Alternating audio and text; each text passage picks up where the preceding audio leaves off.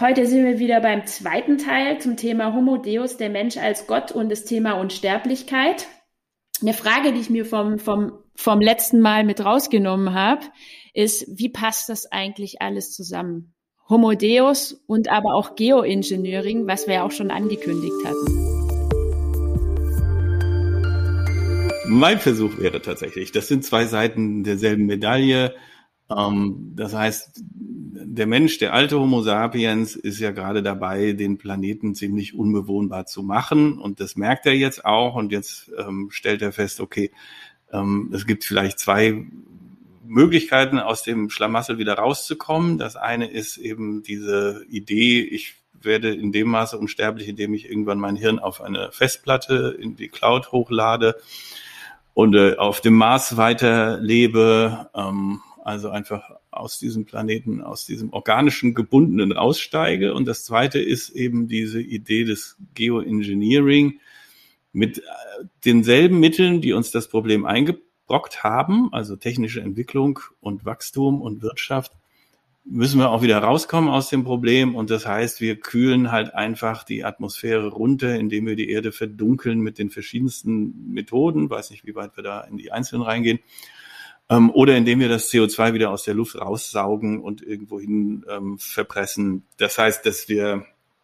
ähm, die Welt da draußen und die planetaren Grenzen versuchen wieder mit Ingenieur- und Technik-Fantasien, äh, die wirklich auch wieder, also jetzt macht der Mensch eben auch den Planeten nochmal komplett neu, das nicht nur das Wetter, sondern das Klima und alles. Oder eben auch sich selbst. Das ist so eine dieser beiden Verbindungen, die ich da sehe. Ja, und es ist ja auch so das, was wir besprochen haben, wie wir letztes Mal raus sind, die Vergangenheit und ähm, parallel das 21. Jahrhundert. Und wo befinden wir uns heute? Was, mit was für Herausforderungen haben wir uns, haben wir zu kämpfen? Und da geht's halt auch um Versauerung der Meere, Peak Biodiversität, Peak Oil etc., wo natürlich auch Geoengineering dann immer mehr in den Fokus rückt in puncto Lösungsalternativen. Und hm. Eike, da bist du der Richtige nee, ich, aus, ich meiner bin, Sinn, der, aus meiner Sicht, der die Zuhörerschaft da nochmal beleben kann. Wir sind, also wir sind alle keine Experten dieses, dieses hochdiffizilen Themas, was obendrein sehr fragwürdig äh, spekulativ ist. Aber ich finde es äh, ganz interessant. Klaus hat versucht, den Zusammenhang herzustellen zwischen Homo Deus und, und Geoengineering. Ich, ich äh, sehe das, ich, ich würde es äh, vielleicht nochmal versuchen zuzuspitzen und zu sagen, äh, wir haben ja darüber gesprochen in der letzten Folge, dass äh, Homo Deus, so wie es Harari formuliert, letzten Endes auch bedeutet, äh, die einzigen Gefahren, die wir im 21. Jahrhundert als Menschen für uns bislang gesehen haben, ist falsche Ernährung oder so etwas. Und äh, wenn das tatsächlich so ist, dass es von außen keine Gefahren mehr gibt, so wie er es beschreibt, ähm, dann werden wir so, so hatten wir, dann hatten wir über Unsterblichkeit von von Google gesprochen und so weiter. Dann werden wir tatsächlich, dann dann äh, bewegen wir uns in einer Welt, die fast perfekt wirkt und äh, wo es nur noch darauf ankommt, möglicherweise die äh, unsere Zellen so zu konservieren, dass wir 150 Jahre alt werden. Und da reden wir dann sozusagen über dieses Gefühl der Unsterblichkeit und so weiter und so fort. Und wir, wir reden über eine Gesellschaft, in der Glück und Optimierung für möglichst jeden, im Moment nimmt die Ungleichheit immer stärker zu, mhm. Glück äh, eigentlich zum Anspruch wird und in dem Glück aber auch zur zur lockeren Option wird und zur Möglichkeit wird. Und ich habe da, ich habe da äh, vor ein paar Tagen vor vor Leuten äh, äh bei einem Kongress zur Pflege gestanden und habe die damit konfrontiert dass wir eigentlich so gerade in der Konsumwelt des 20. Jahrhunderts so äh, diskutiert haben, dass wir, dass, dass uns schon so das Gefühl vermittelt wurde, ähm, ihr seid als, als Kunden, als Konsumenten, seid ihr Götter. Ihr habt alles, alles in der Hand, ihr habt Macht, ihr habt das Geld, ihr könnt euch, euch kaufen, was ihr wollt. Und äh, habt Anspruch auf Glück äh, und auf, auf Selbstoptimierung. Ja, im Moment ein sehr spannender Begriff. Äh, ja, äh, würde ich sagen, okay. Und wenn wir dann aber über das Thema Geoengineering äh, reden, äh, was, was wollen wir denn eigentlich damit? Geoengineering heißt jetzt Wir leben in, im Anthropozän. Wir haben die letzten 100, 200 Jahre ganz stark den Planeten geprägt. Wir sind zu einer quasi perfekten Konsumgesellschaft geworden, indem ich, wenn ich irgendwas nicht weiß, bei Google nur ein Wort eingeben muss und bekomme äh, angeblich die perfekte Antwort, äh, in der wir äh, nur noch die schlechte Ernährung der eigentliche Feind ist. Und insofern äh, widerspricht Geoengineering äh, ja, dem, was, was Harari zumindest fürs 20. Jahrhundert beschreibt. Also wir merken jetzt, dass diese Homo Deus Kultur des 20. Jahrhunderts eben dazu geführt hat, dass wir jetzt Geoengineering machen müssen, weil wir wissen, dass wir, wenn wir noch weiter so CO2 rauspusten und wir haben seit einigen Tagen, haben wir sozusagen wieder den Spitzenwert der CO2-Emissionen geschafft. Na, wir haben ja gedacht, durch Corona, oh, es wird weniger, vielleicht bleiben wir jetzt drunter. Nein, wir haben jetzt weltweit Spitzenwerte äh, im, im CO2-Ausstoß. Und deswegen brauchen wir dieses Geoengineering, wo wir in gewisser Weise wieder als nicht Homo Deus, aber als Herrscher über die Natur entscheiden müssen, manipulieren wir die Atmosphäre unsere äh, Biosysteme tatsächlich so, äh, wie es mit Geoengineering theoretisch tatsächlich möglich ist. Was der Eike gerade sagt, ich, das ist, glaube ich, eine Schwäche von diesem, von dieser Harari-Erzählung, die aber gleichzeitig eine Stärke ist. Also er wird kritisiert dafür, dass er sehr dezidiert sagt, so und so wird das Ganze laufen. Er sagt aber andererseits in einem Interview auch, ich habe das ja so aufgeschrieben, damit die Menschheit äh, sich darüber klar macht, was wahrscheinlich passieren wird, wenn wir so weitermachen wie bisher. Wenn wir es also den, wenn wir den Dingen ihren Lauf lassen, wenn wir den Unternehmen, die aus diesen Dingen eben auch ihr Business machen, ähm, ihren Lauf lassen, dann landen wir in dieser Welt. Und wir können aber auch was anderes wollen. Und darüber müsste dann eben eine Diskussion stattfinden, wie wir sie jetzt vielleicht auch gerade im Moment hier führen. Es gibt alternative Zukünfte zu dieser Harari-Erzählung. Das sagt er selber ganz mhm. explizit. Mhm. Und das Zweite, weil Eike das gerade sagte, fand ich dann auch, also die, die Menschheit, auch wenn sie da irgendwie diese göttlichen Fantasien ähm, vielleicht in sich trägt, macht sich aber im Moment ja eigentlich auch gerade kleiner und dümmer, als sie tatsächlich ist. Dank Google, ähm, bleiben wir wieder bei unserem Lieblings, äh, Lieblingsbeispiel. Dank Google Maps vertraue ich doch inzwischen nicht mehr meinem eigenen Instinkt. Ich glaube zwar, dass ich da vorne links rum muss, um zum Bahnhof zu kommen, aber Google sagt, es muss rechts rumgehen und inzwischen, ich meine damit tatsächlich mich auch eingeschlossen, glaube ich doch einem Navigationssystem eher als meinem Beifahrer oder meiner eigenen und vermuteten Ortskenntnis oder meinem Orientierungssinn. Google hat die besseren Antworten. Das ist ein Algorithmus, ein Beispiel, genauso wie irgendwann Amazon besser weiß als ich selber, welche Bücher ich als nächstes lesen will und die liefern mir demnächst das Buch auch schon, bevor ich es bestellt habe weil sie genau wissen, dass ich den neuen Krauser oder den neuen äh, Mosebach oder was auch immer, du hast die alten gekauft, da wirst du auch den neuen kaufen. Die warten gar nicht mehr, dass ich das bestelle, sondern sie schicken es mir gleich ins Haus. Ich kann es dann zurückschicken, aber so, die Algorithmen geben uns bessere Antworten als unser eigener Algorithmus, der ja nichts anderes ist als ein Erfahrungswert, ja, aus meinem eigenen mhm. Leben, aber auch aus dem von Homo sapiens, meinen Generationen davor. Da wusste ich, okay, wenn irgendwas äh, Schnelles auf mich zukommt, dann muss ich mich ducken. Das sind die menschlichen Algorithmen. Inzwischen gibt es bessere Algorithmen als unsere und wir vertrauen denen und machen uns abhängig und verlernen das bisschen, was wir vielleicht selber noch hatten an Orientierungssinn, verlernen wir und spätestens die nächste Generation hat doch keine Ahnung mehr, wie man mit einem Stadtplan oder einer Landkarte irgendwie von A nach B kommt. Ja, da, ähm, Klaus, du hast auch gesagt, es, es gibt andere Lösungsvorschläge und Ansätze, wie, wie die Reise da draußen aussehen kann. Wir befinden uns sehr technologisch immer noch. Wir, wir sprechen viel über Daten und ähm, der Mensch an sich könnte aber ja auch, der hat ja gerade noch die Möglichkeit gegenzusteuern. Und äh, was mir da ähm, über den Weg schon häufiger gelaufen ist, ist einfach auch erstmal durch Bildung und durch ein neues Verständnis zur Natur, also in einem massenhaften neuen Bewusstsein, auch das Ruder rumzureißen und ähm, ja eigentlich die Atmosphäre zu managen managen und eine Art globale Verwaltung für natürliche und, und auch moralische Menschenerbe ähm, mit einzufordern und zu gründen. Das sind jetzt zwei, zwei tolle philosophische Sätze, aber wir sprechen ja auch gerade über komplett neue, neue Ansätze. Und ich bin halt auch ein Fan davon, mal drüber nachzudenken mit euch, wie, welche Rolle wir jetzt noch proaktiv steuern können. Und da gehört für mich so ein, so ein grundsätzliches neuer, neuer Umbruch in unserer Gesellschaft auch dazu, wie wir es ja häufig schon haben bei den ganzen NGOs, die ja auch immer mehr aus dem Boden sprießen, die ja eigentlich irgendwie auch genau diesen Ansatz schon schon favorisieren und sagen, hey, wir müssen weg von, von diesem Kapitalismus hin zu einer, zu einer Arbeitsweise, die für uns die, die Technologien zugänglich macht aber eben auch die Natur kontinuierlich berücksichtigt und da auch neue Wege erfordert.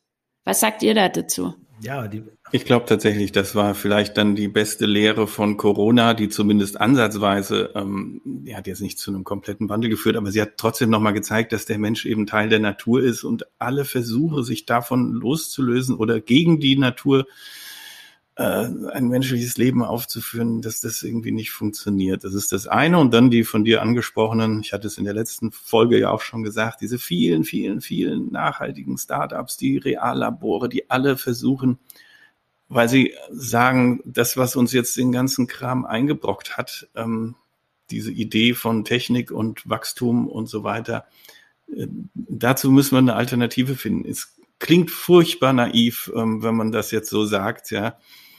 Ähm, aber ich halte es trotzdem für ähm, eine lohnende, äh, äh, den lohnenden Versuch, solche Experimente zu machen und zu gucken, wie kann denn ein Leben aussehen, was wieder innerhalb dieser planetaren Grenzen mit weniger Ressourcenverbrauch, ähm, generationengerecht, ähm, enkelfähig, wie es so schön heißt, ähm, funktionieren könnte. Das, ja, die Frage ist. Jetzt bin ich mal der Philosoph hier unter uns und sage, wir sprechen so viel auch über, hey, weil lass mal, lass mal mich ganz kurz nochmal anknüpfen, bitte, Eike. Ähm, wir reden so viel über, über Energien und vielleicht sind wir selber, ähm, so wie du das auch gerade geschildert hast, nochmal, Klaus, die, die erneuerbare Energie, die durch, durch Mut, durch neues Umdenken, ähm, Optimismus, aber vielleicht auch Wut und Enttäuschung und Gefahren, die wir sehen, einfach da nochmal dezentralere Ansätze auch mit anbringen, so im Gegensatz zu dem, wie wir es heute eigentlich erfahren und diskutieren. Also die, Eike, du wolltest was sagen. Die Frage ist jetzt dann tatsächlich, äh, ich habe das in meinem Buch auch geschrieben, wir brauchen ein anderes Bild von Natur. Wir müssen ein anderes Bild von Natur entwickeln, wenn wir in die postfossile Welt äh, gehen wollen. Das ist, das ist gar keine Frage. Die Frage, die ich euch jetzt gerne aber ketzerisch mhm. so rüberwerfen möchte, ist, äh, ist Geoengineering. Also wir wissen, dass Geoengineering, Carbon Capturing, also ich hole CO2 aus der, aus der Luft, aus der Atmosphäre, bringe es unter die Erde und dort kann es versteinern und so weiter und so fort. Oder wir wissen nicht, was damit passiert, ist so ein bisschen die Atommüllfrage. Äh, und wir wissen aber, dass in den IPCC-Berichten äh, zum Klima hochseriöse Ausarbeitungen äh, dass da diese sogenannten negativen Emissionen, die wir über Geoengineering äh, hinbekommen, über Carbon Capturing, dass diese negativen Emissionen da schon eingepreist sind. Also der Pfad zu 1,5 Grad Gesellschaft mhm. äh, sagt, wir brauchen Geoengineering. Und das Spannende jetzt in der Diskussion ist ähm, wieder diese, dieses Homo Deus-Thema wenn wir eigentlich, und es gibt ein ganz spannendes Buch von Elizabeth Colbert, äh, der hat geschrieben über äh, The Nature of the Future, mittlerweile auch in Deutsch äh, übersetzt. Der hat sich diese ganzen Geoengineering äh, Technologien angeguckt und schreibt da so, ein, so ein, quasi so eine Reisereportage äh, drüber. Und da sagt am Ende dieses Buchs, sagt, äh, sagt einer der Wissenschaftler, äh, sie ist aber dann wirklich nur mit den, also nur bei Harvard und so weiter und unterwegs, weil die dieses Geoengineering natürlich schon längst verstehen und wissen, was da passiert und, äh, und, und für und wieder auseinandergenommen haben. Und da sagt dieser eine, eine Forscher, äh, sagt, ja, äh, Geoengineering, ähm, die Verdunkelung der Sonne, indem wir Schwefel da reinschießen oder andere Geschichten, Carbon Capturing. Es gibt äh, Forscher am Potsdamer Klimaforschungsinstitut, die ernsthafte Szenarien entwickeln darüber, wie man die Polarkappen wieder vereisen könnte. Das ist wirklich knallhartes Geoengineering.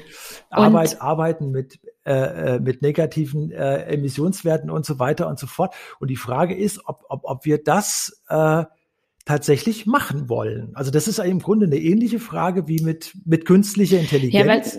Ja, äh, wollen wir das äh, oder wollen wir das nicht? Und, und, und da sagen die Wissenschaftler im Moment, äh, wir würden dann sozusagen, wir haben 250 Jahre lang die Natur genutzt und kontrolliert. Äh, und jetzt müssen wir sozusagen die Kontrolle der Kontrolle machen. Also sozusagen nochmal uns als Herrscher über die Natur aufstellen und sagen, wir brauchen. Und der sagt, äh, ein Forscher sagt wirklich, es ist die Chemotherapie, aber die werden wir anwenden, wenn es, also Verdunklung der Sonne, funktioniert, hat auch schnell, ganz, ganz schnell positive Effekte. Es kann aber sein, dass wir dann wie Junkies nicht mehr aufhören, aufhören können, weiter immer wieder diese, diese äh, Phosphorgeschichten in die Atmosphäre reinzuschießen. Ne? So, und da, an, an, an diesem Punkt sind wir im Moment. Ja. Und da wird's spannend. Aber die, die Frage, die sich mir gerade einfach auch stellt, ist, du hast jetzt viel über positive Dinge, bis auf jetzt die Junkies gesprochen. Ähm, was wird denn da geredet auf solchen Kongressen auch zu den Nebenwirkungen? Ja, das eigentlich? ist ja eben der Punkt. Weil die, die sind ja definitiv die, absehbar. Ja, die Nebenwirkungen sind, deswegen sprechen die ja auch von Chemotherapie.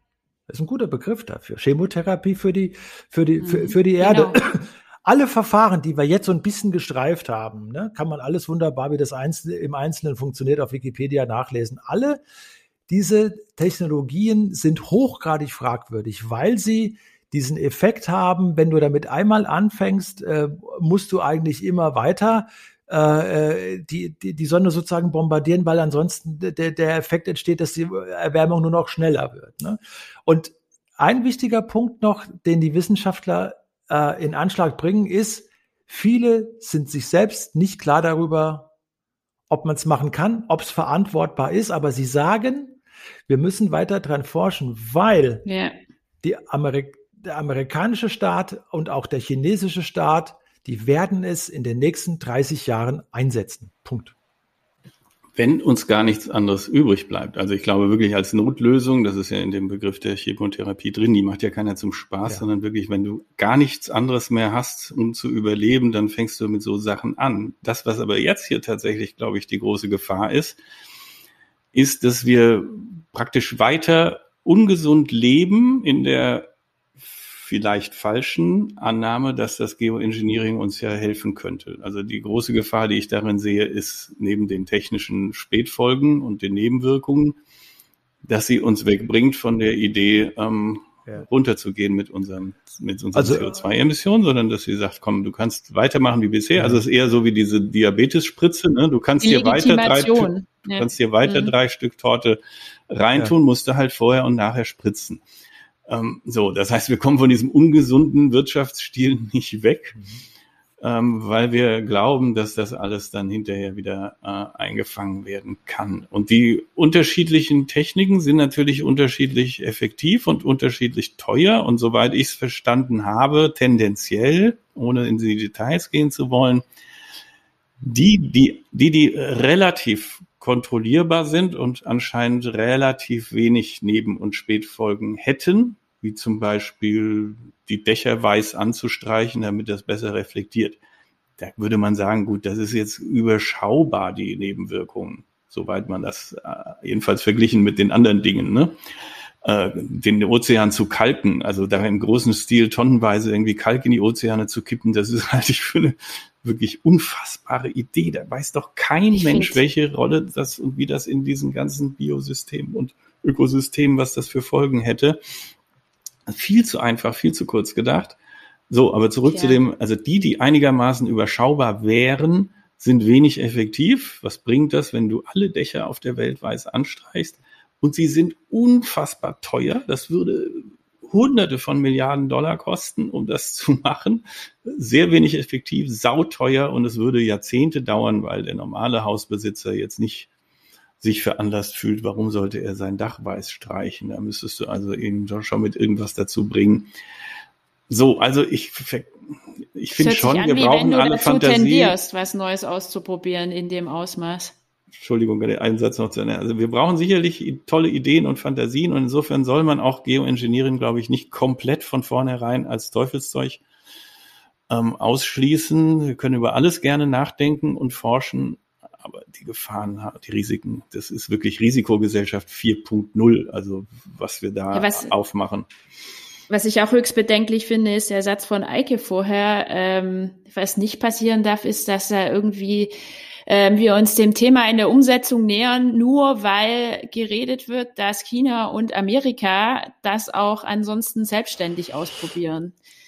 Das ist ein Satz, ähm, der gibt mir sehr zu denken.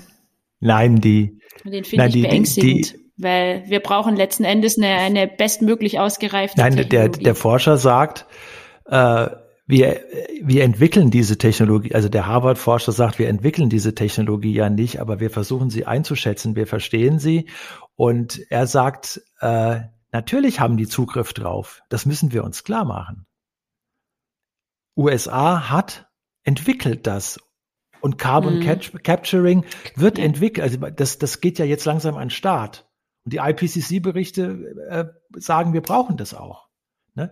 Es geht an Start und äh, der Harvard-Forscher hat, glaube ich, recht, weil er sagt, äh, wenn es ganz übel kommt, werden diese werden die Staaten das nutzen, wenn wir sozusagen wirklich an den Rand kommen. Und das, da müssen wir, da müssen wir mal drüber reden. Das ist ein wichtiger Punkt. Und natürlich auch, da, da habt ihr recht, äh, äh, inwieweit man das äh, tatsächlich auch äh, verhindern kann, weil ich sag's nochmal, mal auch meine Ansicht äh, bei dieser Thematik ist, dass die meisten der, der Technologien, die da jetzt in der Diskussion sind, Carbon Capturing wird kommen, aber die meisten anderen Technologien sind hochgradig risikobehaftet. Ja? Und wir können uns auf solche Sachen zurückziehen, dass man sagt, wir, wir werden Wiederbewaldung machen. Das ist im Grunde auch Geoengineering. Ne? Das sind Sachen, die machen wir ohnehin schon. Äh, oder wir, wir versuchen, wir streuen Basalt auf die Äcker. Aber um auch da einen Effekt zu haben, müsstest du riesige Steinmengen äh, auf Äcker kippen und dann weißt du auch nicht, äh, was, was, brauch, was willst du doch mit so einem Acker anfangen? Kannst du überhaupt noch anbauen und sowas? Äh, aber nochmal, äh, äh, diese, diese Technologien äh, können innerhalb der nächsten 30 Jahre verwendet werden. Und äh, mein Blick auf die Dinge ist, dass die meisten dieser Sachen hochgradig äh, riskant sind. Äh, aber wir müssen darüber diskutieren, äh, wie wir als Gesellschaften damit umgehen können. Das ist die gleiche Diskussion wie bei der künstlichen Intelligenz. Mhm.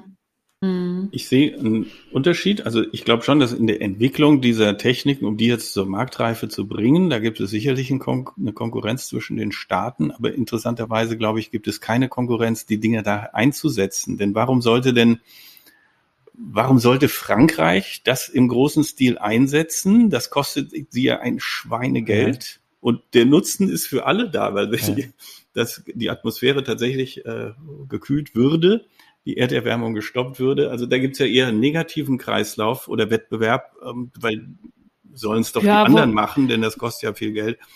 Und ich profitiere davon. Also Trittbettfahrer-Symptomatik. Äh, ja, das schon, müsste man mal ja abwarten, was dabei rauskäme ich kann mir schon da wirtschaftliche Interessen auch äh, daraus vorstellen. Die Unternehmenswelt, da gibt's einige, die das ganze Thema auch Geoengineering pushen, weil es ist letzten Endes Wissenschaft, da stehen äh, Fördergelder dahinter, da stehen aber auch völlig neue, einzigartige Möglichkeiten. Und das hat vielleicht auch Klaus, angrenzend an das, was du gesagt hast, was mit dem, mit dem Standort Frankreich zu tun. Wer da der Erste ist, der, der hat ähm, da schon eine Referenz, wenn es denn funktioniert. Also da ist diese Kombination aus Regierung und Wirtschaft, würde ich sagen, schon ziemlich, ziemlich sexy und könnte eine Motivation sein. Mhm. also das werden jetzt nicht, es, es wird jetzt nicht jedes Land anfangen, äh, Geoengineering zu entwickeln, aber äh, wir sollten nicht vergessen, dass das Geoengineering schon seit Jahrzehnten entwickelt wird und äh, dass, dass es da schon ein gewisses Wettrennen gibt, um dann irgendwann sozusagen die, die, die Weltrettungsformel äh, tatsächlich zu liefern. Anderes Thema ist es äh, äh bei, bei Gentechnik. Also da haben wir da haben wir, äh, das ist seit Jahren eine, eine umstrittene Technologie, also CRISPR-Cas, also die Genschere zu haben, was ja im eigentlichen Sinne sozusagen kein äh, keine äh, lupenreine Gentechnologie ist. Und da ist es so, dass alle Experten, die ich wahrgenommen habe, sagen, gerade in der Landwirtschaft ist sowas wie CRISPR-Cas, also mit der Genschere zu arbeiten, absolut empfehlenswert, könnte in den nächsten Jahren absolut wichtig werden in Hinblick darauf, dass wir klimaresistente Pflanzen erzeugen, dass wir äh, Gemüsesorten schneller entwickeln können. Und in diesem kleinen Bereich ist im Moment, gibt es ein EU-Urteil vor zwei oder drei Jahren, die CRISPR-Cas gerade in der Landwirtschaft sehr eingeschränkt hat.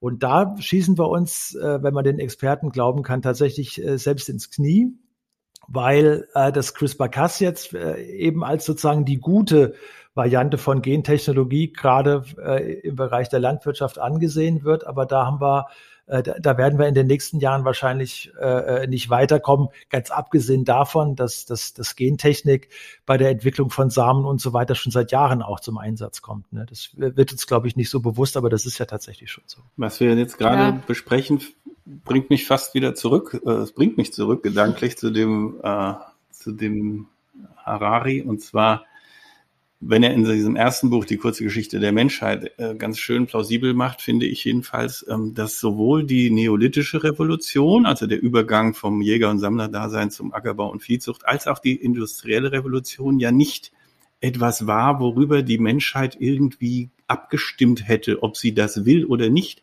Das waren ja äh, Prozesse, die sind passiert. Und so ähnlich könnte es auch jetzt hier mit diesen Geoengineering-Themen sein wir werden nicht gefragt. Es gibt keine, keine Abstimmung darüber, ob man das will oder nicht. Es wird möglicherweise, wenn wir es nicht irgendwie dann doch eben noch kollektiv per Meinungsbildungsprozess verhindern, es wird einfach passieren. So wie die künstliche Intelligenz einfach kommen wird, ob das jemand gewollt hat oder nicht. Und auch bei diesen ersten beiden Revolutionen gab es unfassbar viele Verlierer, die dabei überhaupt nicht gewonnen haben, ja. sondern äh, die die Leidtragenden darunter waren. Also das ist vielleicht eine naive Vorstellung zu glauben, dass das so gewollt gewesen wäre von einer Menschheit, die irgendwie einen kollektiven Willen äh, oder sowas entwickelt hätte. Kriegen ja, wir das diesmal hin? Kriegen wir das diesmal hin? Das wäre die gute Frage. Große Frage, ja.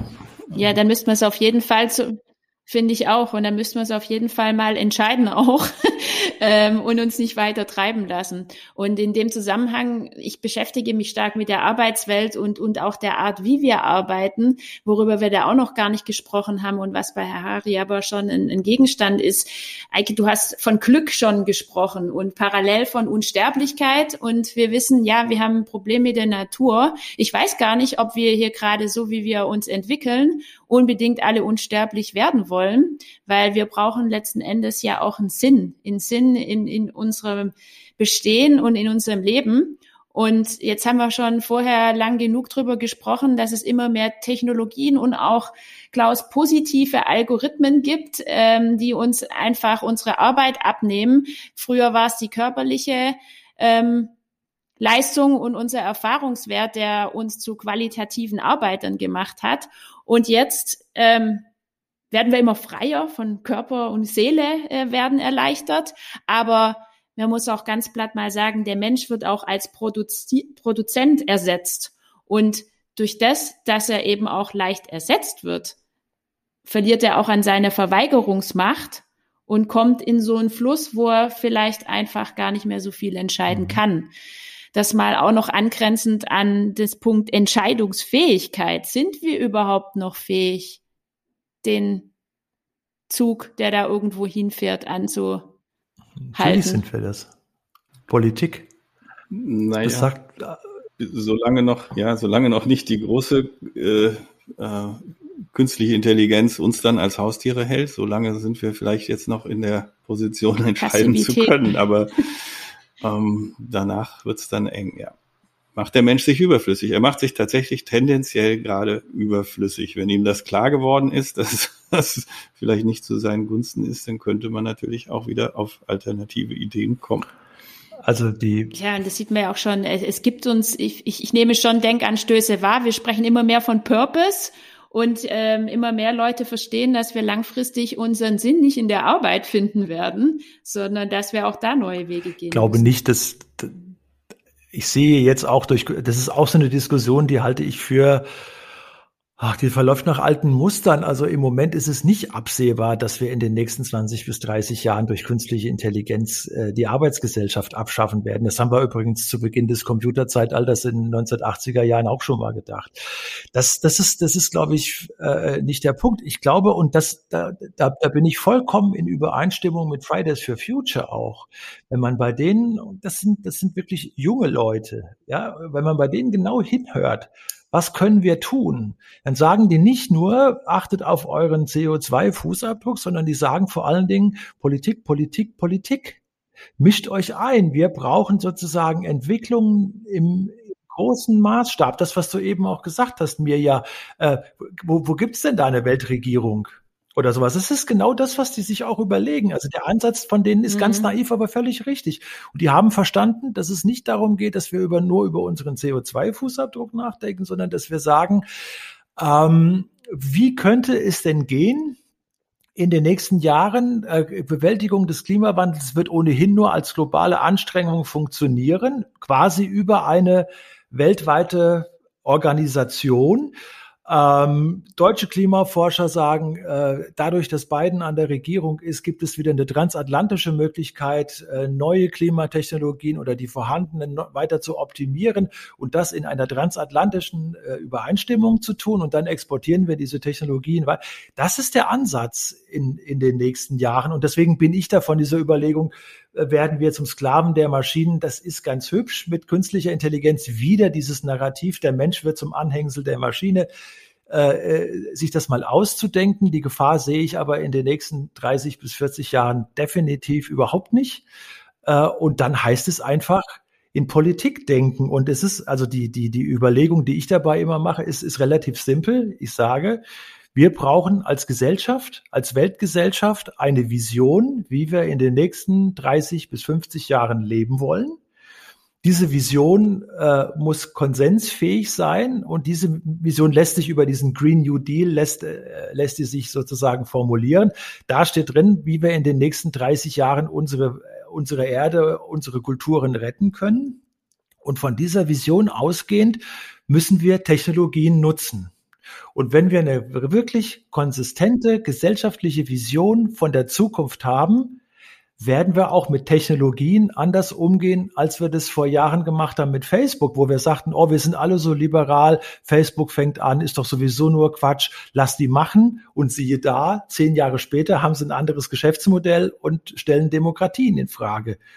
Das darf uns nicht wieder passieren. Wir brauchen als Weltgesellschaft in den nächsten, daran müssen wir arbeiten. Wir brauchen als Weltgesellschaft eine Vision, eine politische Vision für die nächsten Jahre. Und in dieser Vision muss genau drinstehen, was Technologie leisten soll und was nicht. Und dann haben wir diese ganzen Diskussionen, KI, äh, werden wir zum Anhängsel der Maschine und so weiter, haben wir dann nicht. Dann haben wir auch wahrscheinlich einen rationalen Diskurs über Geoengineering ja, was, was nur wir dann auch brauchen in dieser Vision als Unterziel quasi ist wirklich ähm, das Loslassen und das neue Verständnis, dass eben unser Sinn nicht in der Arbeit liegt. Und ähm, das sind auch alles Diskussionen, die ich auch überdrüssig bin.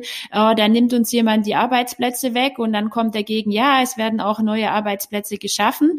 Letzten Endes fände ich es schön, wenn in dieser Version einfach diese, diese Sinn und unsere, unsere Daseinsberechtigung auch fest verankert mhm. ist und nicht nur immer anhand von Arbeit ähm, diskutiert wird. Das sehe ich auch so.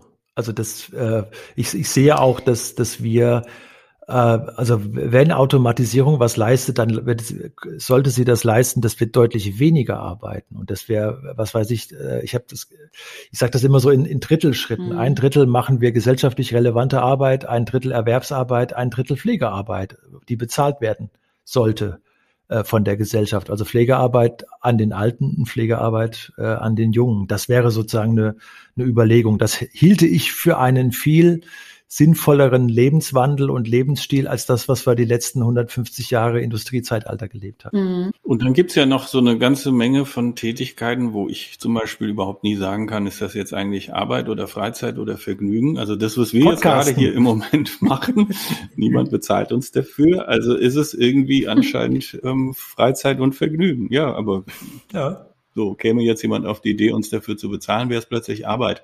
Daran sieht man ja, dass diese Grenzen, jedenfalls noch nicht für alle, aber für immer mehr Berufsgruppen ja äh, sich tendenziell auflösen oder jedenfalls sehr fluid werden. Ich lese was Passendes gerade. Die, ja, ist auch ein Bestseller, würde ich behaupten. Die kreative Macht der Maschinen. Ah. Warum künstliche Intelligenzen bestimmen, was wir morgen fühlen und denken. Da habt ihr mich draufgebracht, auch in Vorbereitung auf das Gespräch. Und ja, ich finde es total spannend, die Frage mal anzuschauen, leben oder gelebt werden. genau diese Diskussion ähm, ist in der Frage eigentlich, finde ich, ganz gut zusammengefasst. Und da bin ich bei der Hälfte und kann es kaum erwarten, das Ding vollends zu Ende Von wem zu ist lesen, das Buch? Sobald wieder Autor. Zeit ist. Das Buch, das Buch ist von Holger Volland, Die kreative Macht der Maschinen vom Belz Verlag. Ich lese auch zwei total passende Sachen. Das eine Buch ist 2000 Jahre alt. Der alte römische ähm, Staatsmann Seneca hat Briefe geschrieben ähm, und darin kommt er unter anderem zu der Erkenntnis, dass man das Leben nicht verstanden hat ohne den Tod. Also von Unsterblichkeit hm. ist da überhaupt nicht die Rede, sondern das ganze Leben muss man so leben, dass man versteht, dass in der Begrenztheit erst der Sinn entsteht. Das ist, ähm, wie gesagt, 2000 Jahre alt. Ähm, das zweite ist. Von welchem Verlag? Ach, das gibt's, das ist ja quasi lizenzfrei. Nein, das kann, gibt's in zehn verschiedenen Verlagen. Der Autor heißt Seneca. Ja. Hat er keinen Vornamen? Und das andere wäre tatsächlich, glaube ich, mal ein, ein Literaturtipp. Nee, nee. Ähm, also er läuft unter diesem Namen. Ähm, Scherz. So wie Nero oder ähm, weiß ich auch nicht, ob der noch einen Vornamen hatte oder ob das sein Vorname war. Er war der Lehrer von Nero, daraus könnte man natürlich jetzt äh, kritisch fragen, ob der. Nein. Das andere ist ein, ein Magazin, das ich wirklich gelesen habe und das ist so untypisch, dass, also ich weiß nicht, wie es euch geht, aber normalerweise, wenn in der Zeitschrift drei oder vier coole Artikel sind, dann hat es sich ja schon gelohnt. Eine Zeitschrift, die ich vom ersten bis zum letzten Beitrag komplett gelesen habe mit Gewinn Agora 42, ein philosophisches Wirtschaftsmagazin, kann ich echt nur jedem empfehlen. Gibt's als Probeabo. Nee, ich krieg da kein Geld für. Für Studierende 29 Euro im Jahr. Also das ist wirklich sehr gut investiertes Geld. Das sind so originelle und ähm, kluge Beiträge da drin. Immer mit einem Schwerpunktthema. Ähm, Im Moment war es das gute Leben in der vorletzten Ausgabe. Passt also auch perfekt zu unserem äh, Podcast Agora 42. Kann man auch viel schon als Schnupperartikel im Internet finden. Und jetzt du, Alter. Ich lese gerade ein kleines Surkamp-Bändchen. Ich bin so ein bisschen in die 80er Jahre äh, zurückgebeamt, äh, fange wieder an, äh, viele Sachen bei Surkamp zu lesen, weil die äh, ganz, ganz nah an den heißen Themen sein wollen. Also von Anja Röcke, Soziologie der Selbstoptimierung. Wir haben eben über Homo Deus geredet. Ich habe es angefangen zu lesen und finde gut, dass also diese Selbstoptimierung, dass wir von Neuroenhancement, also dass wir Drogen einwerfen, um wacher zu bleiben, dass wir einen, einen äh, Schrittezähler haben, äh, um, um äh, gesünder zu werden. Es gibt ja Leute, die behaupten, durch den Schrittezähler haben sie ihren Blutdruck gesenkt und solche Geschichten. Die hat mal dieses Thema, ist eine interessante Soziologin aus Berlin, dieses Thema aufgearbeitet. Steckt da nicht eine Sucht dahinter, also diese, dieser Homo Deus wieder nochmal, ne, äh, äh, tatsächlich perfekt zu werden? Oder ist das eigentlich eine sehr gesunde Sache? Auf jeden Fall geht es auch wieder um Individualisierung in unserer Gesellschaft. und wie die verläuft. Äh, was die Autorin sehr gut macht, ist, dass sie äh, nicht eindeutig wertet und dass sie sehr differenziert argumentiert und nicht sagt, mhm. das ist doch alles Quatsch, das macht man in der Kolumne äh, oder sagt, das ist doch, das ist ganz toll, wir werden alle besser, sondern dass sie das sehr differenziert, wissenschaftlich, wie sie es gehört, aufarbeitet. Und das klingt so in den ersten, äh, ich habe jetzt, jetzt mal eine Stunde drin rumgelesen, klingt sehr interessant. Sehr empfehlenswert. Ja, da haben wir unabgesprochen Buchtipps heute, die auch wirklich an die zahlreichen Impulse, die wir hoffentlich auch nach außen gegeben haben, anknüpfen. Und ich würde sagen, wir lassen es gut für, sein für heute freuen uns, dass ihr zugehört habt, sagen noch nicht, was wir im nächsten Monat bringen und genießt die Weihnachtszeit, die ja jetzt dann bald schon langsam anfängt. Tschüss. Ciao. Ciao.